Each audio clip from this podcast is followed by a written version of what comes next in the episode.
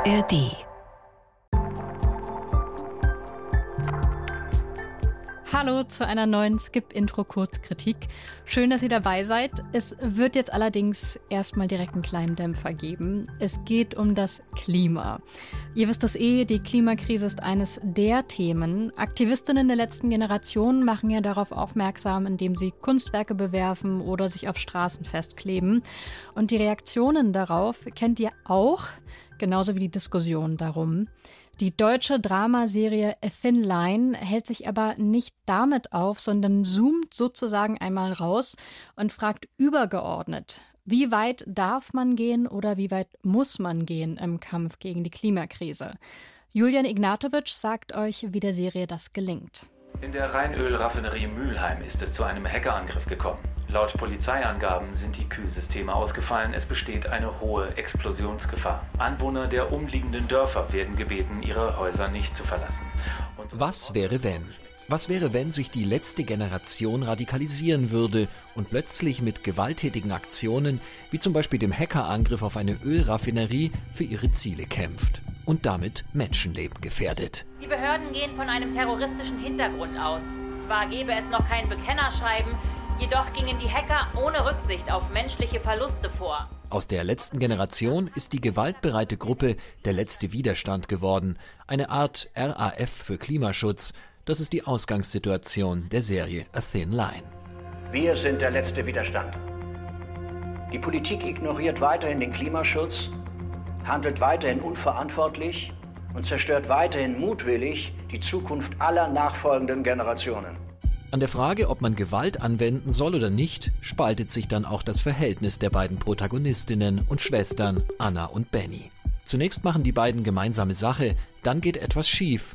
Während die impulsive Benny nun in den Untergrund geht und sich der neuen radikalen Gruppe anschließt, wird die introvertierte Programmiererin Anna nach einer Festnahme zur V-Frau und kollaboriert mit den Behörden. Wenn du V-Person wirst und aussagst, alles aussagst, was du weißt, dann kannst du zumindest die U-Haft umgehen. Wenn nicht sogar straffrei davon kommen. Ein Ziel, zwei Wege. Das hätte der Anfang einer guten, tagesaktuellen Geschichte zu einem wichtigen Thema sein können. Hätte. Doch das eigentliche Thema, Klimawandel und Aktivismus, gerät komplett in den Hintergrund. Wir sehen eine zähe Ermittlung, die den Terroristen das Handwerk legen will und immer neue Bedrohungslagen. Deine Chance, was zu verändern, Crown Girl. Dazu kommen die üblichen persönlichen Dramen mit Daily Soap Charakter. Die Familie von Anna und Benny ist nicht, was sie zu sein scheint. Der Hauptermittler, dafür ihr Patenonkel und sein Kollege steigt, ohne es zu wissen, mit der Hauptverdächtigen ins Bett. Na gut, zwischendrin tauchen dann schon mal die gängigen Allgemeinplätze zur Klimakrise auf. Während wir hier sitzen, verlieren Millionen von Menschen durch Überschwemmungen ihr Zuhause. Menschen hungern, weil Dürre ihre Ernte zerstört, haben durch Trockenheit keinen Zugang zu sauberem Trinkwasser oder werden bei Wirbelstürmen verletzt oder getötet. Ich weiß, die Sorgen der Figuren, was sie antreibt, was sie zum Kampf bewegt oder auch nicht, was sie vielleicht sogar zu Betroffenen macht, all das bleibt allerdings offen. Psychologische Tiefe lässt die Serie damit komplett vermissen. Der steigende Meeresspiegel und das Versagen der Politik muss als Hintergrundrauschen zu einem weiteren belanglosen Krimi mit Panikpotenzial genügen. So täuscht man lediglich Relevanz und Tagesaktualität vor.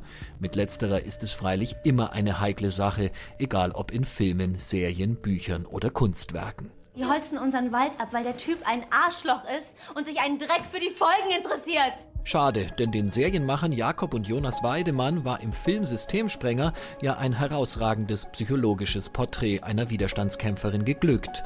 Da waren sie aber auch nur Produzenten. Das Serienformat jetzt führt sogar dazu, dass Thin Line vor allem zu einer langweiligen Long Line wird und die Handlung mit immer neuen Schicksalsschlägen und Wendungen, man könnte auch sagen Ablenkungsmanövern, am Laufen gehalten wird. Eine Sicherheitsfirma, die ihr Code-Hosting mit dem Arsch im Internet hängen hat. das sind so dumm, Alter. Die Schauspielerinnen Hannah Hilsdorf und Saskia Rosendahl versuchen ihr Bestes, können den Schwestern Anna und Benny aber auch nicht mehr Komplexität verleihen, als ihnen das Drehbuch zugesteht. Die Eindimensionalität der Figuren kulminiert in der Anführerin der Widerstandsgruppe mit dem vielsagenden Pseudonym Rain Man. Willst du dich weiter auf Straßen setzen? Hm? Oder willst du